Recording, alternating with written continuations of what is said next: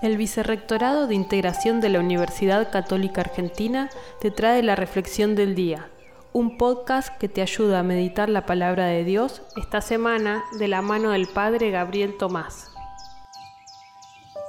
Hoy, miércoles 19 de mayo, seguimos escuchando en el Evangelio de San Juan el largo discurso de despedida de Jesús. La oración que Jesús hace por sus discípulos es lo que encontramos en el capítulo 17 de Juan, de los capítulos del 11 al 19. Ahí Jesús dice, Ellos no son del mundo como tampoco yo soy del mundo. Conságralos en la verdad, tu palabra es verdad.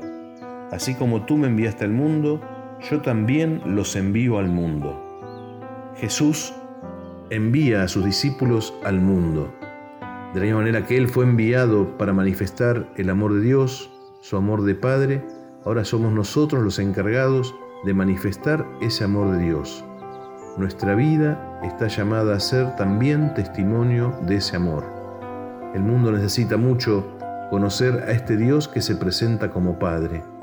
Por eso pidamos la gracia de poder descubrir cada uno en su vocación particular cuáles son las formas, de qué manera yo puedo ser testigo y fiel de este mandato de Jesús.